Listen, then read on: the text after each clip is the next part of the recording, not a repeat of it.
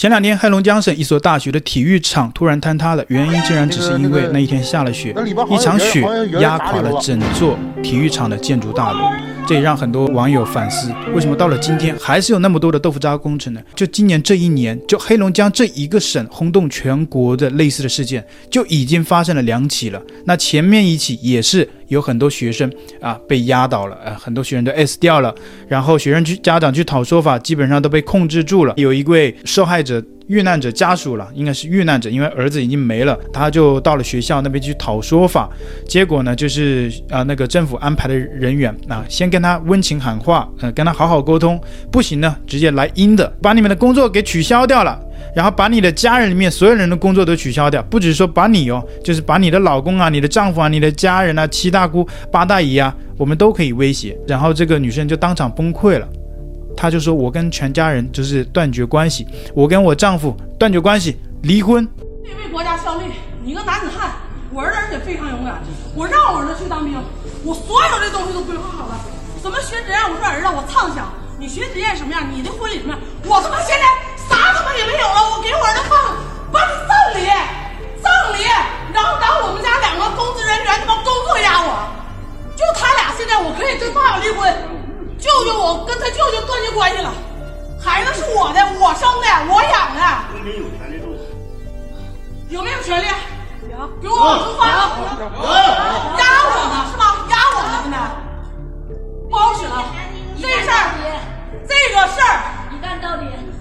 必须一干到底。工作不要了。对。我工作不要了，老公离婚明天。这不公平吗？我他妈离婚，舅舅，我跟他舅舅断绝关系，我明天就签协议。他舅舅，我要跟他断绝关系。这孩子是我的，谁说的不好使？谁说都不好使？不是人，不是人。华南现在我他妈不是人，操他妈！我儿子十四岁，你们上三中打人的，你跟领导说让他上三中啊。我儿子在三中学大榜前七十七，大榜七十七，我儿子。重点高中，我儿子能考上，让负责人出来呀，负责人说话呀，对，都藏着干什么呀？都不想说呀？多少多少家是政府批评，还要找这这找这个。那根据有中国当地的网友说啊，这个事情就发生在他们家附近，而且说走了好多孩子，走了就是说意思就是 S 掉很多的孩子。然后就说，就他知道的就有十几个家长找不到自己的孩子，但官方发布啊，只 S 了几个而已，明显跟我们当地的情况不同。视频里的妈妈儿子没了，不让讨说法，他们家都是体制内的公职人员，也就是说他们就是共产党那个国家的公职的人员啊，就是也是共产党员嘛，公职人员都是共产党员，这个是必须的。所以说，他说他们家都是体制内的公职人员，儿子也准备当兵了，也是为了保护这个国家，保卫共产党嘛，保卫边疆嘛。所以说都是体制内的，包括他儿子也是。结果现在上面拿工作去威胁他们家，现在这个妈妈跟外界已经联系不上了，账号都被删了，希望他平安。发视频的是另一个家长，不是他本人。那发视频的那个家长呢，账号也被封了。黑龙江政府处理受害者越来越有经验了，希望中央彻查。不要破坏了中国的好名声啊！关心当地的这些网友，我们看到他基本上把矛头都指向是，呃，当地政府，比如说什么黑龙江当地政府，或者是当地学校，没有说啊、中央有问题，或者是这个国家啊相关的部门呢要问责啊。中国中央政府要问责，而没有，他们基本上是觉得当地政府的责任，而且说中央啊是应该来彻查的。我不知道是他们大家这些中国网友都懂得这个道理，就是你在中国批评政府，你只能批评当地的政府，甚至说批评当地的某个官员或者某个小官可以，你不能上升到比较大的官，或者是你不能上升到某个省的省政府，或者是你上升到。中国国家的政府，那这个就肯定有危险了，那这个肯定警察要来找你的。我不知道这些网友是不是他们懂得这个是不能说的，所以说他们为了想要把这个不满的声音表达出来，所以只能这么说，对吧？你如果不这么说，你甚至不能表达出来，你立马就被删掉了。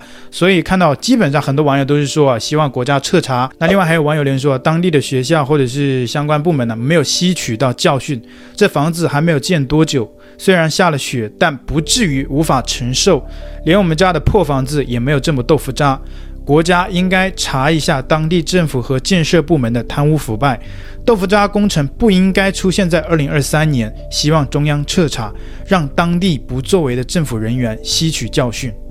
那吸取教训这么多年了，二零二三年台面上就有两起轰动全国的，而且还光光只是黑龙江一个省，这怎么吸取教训？你觉得他们真的有在认真去吸取教训吗？你觉得他们有想过吸取教训吗？很显然没有啊，对吧？那中国的建国七十多年了，号称基建狂魔的中国，到现在这种类似的事件。屡见不鲜，你觉得他们如果真的吸取教训，仅仅是因为二零二三年两起事件，他们就要去吸取吗？很显然，他们一开始整个过程当中这么多年都没有认真的去反思。如果真的说有没有吸取教训呢？只有一个方面，他们还真的吸取到了，就是我刚刚讲的，就是怎么去把受害者家长、遇难者家属给控制起来，他们学会了。对吧？这一次就立马就把家长控制在家里面，也不能拍视频，也不能去现场，所以啊，没有人拍得到这些家长的画面。所以相比上次同样的事件，为什么这一次几乎没有太多人知道？就是因为当地的政府吸取到上次的经验了嘛。妈妈欣喜如焚，一路往体育馆内冲。但整间大楼屋顶严重坍塌，形成巨大凹洞。从对面窗台看过去，消防人员急赴现场，陆续有两三人被抬了出来。就在我家楼下，就跟地震似的，扑通一下。这个它是一个俱乐部，整个房顶都塌下去了。黑龙江佳木斯市六号晚间七点多发生体育馆屋顶坍塌事故，由于当天已发布暴雪红色预警信号，六小时累计降雪量已经达十五毫米，而且还将持续到七号，降雪量可达二十五到三十毫米。底下都是人呢。雪底下都砸人了。官方通报受困人数为三人，但却有民众拍到现场至少救出六人，怀疑官方可能刻意盖牌。因为七月齐齐哈尔市也有体育馆坍塌，官方称造成十一人死亡，第一时间却封杀消息，甚至将孩子家长拦在医院外。加上该体育馆不久前才刚安检过，没想到遇到大雪就坍塌，不少人质疑是豆腐渣工程酿灾，痛批当地政府完全没学到教训。那因为这件事情都蛮沉重的，也蛮严重的，因为豆腐渣工程在中国这么多年一直都存在，也没有一个相关的部门真的进来彻查，或者去有有一个有效的监督的办法，所以说比较严重，也是一个严重的议题。那有网友就委婉的在中国的知乎上面去问答说，如何看待佳木斯体育馆遇难学生母亲讨说法？那有一个啊同样遭遇的一个中国人在下面留言说，二零二一年一月三十一日，山东诸城排放工业废液，造成我的爷爷、爸爸妈妈。和妹妹一家四口全部中毒，S 没了。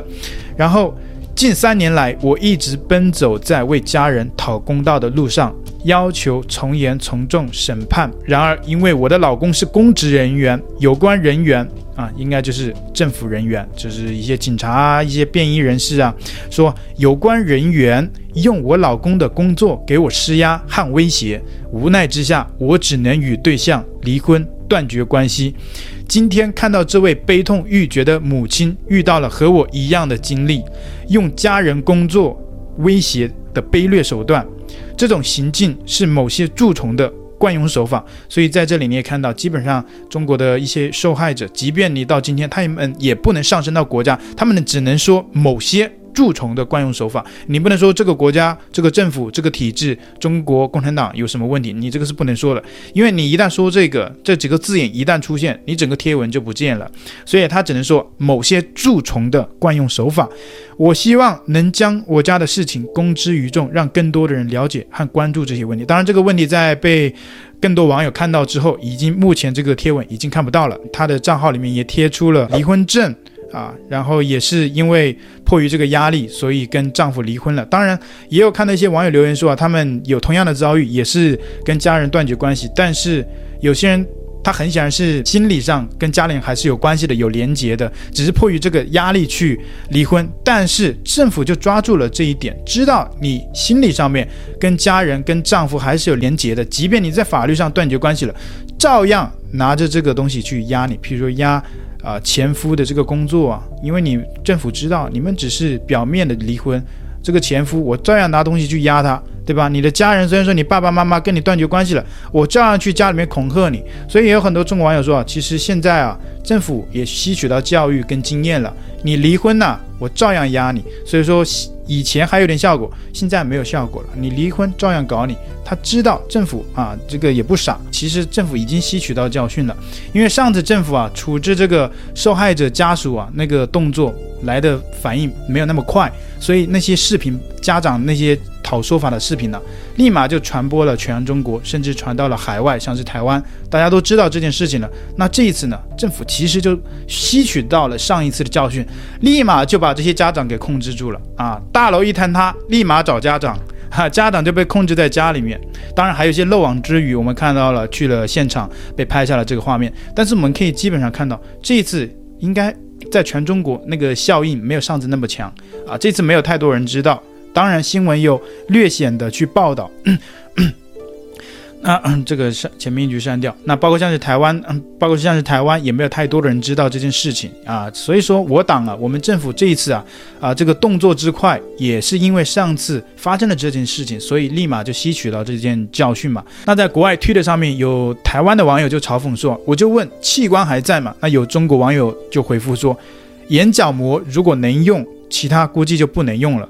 河南大水的时候，就有医护现场取眼角膜，取完就走。然后呢，也有很多中国网友归咎这次的原因呢，其实还有很多的原因，就是这次明明下雪下的有点大了，但是学校依然不停课，让学生继续上学。那有些当地的学校的学生就跟学校反馈啊，老师也说上面这么做的，我也没办法，我也没办法决定。上面领导一句话，那我们就只能执行。所以这件事情也让当地的一些学生就表示不满，因为雪下这么大，为什么还要去上学？如果说当初我们不去学校上学，也就不会酿成这些惨案。对吧？我们也就不用去体育场上体育课，对不对？还有看到很多网友就贴出了。当时抖音上的一些短片呢，当然当时没有发生这些事情的时候，大家都是以一种搞笑好玩的事情分享到抖音上嘛，毕竟抖音上的影片都蛮有趣的嘛，所以大家也是用一种乐观的心态去看待这种事情呢。当然学生也没有反抗的权利，大家在中国你基本上大家没有这种习惯，没有这种思维，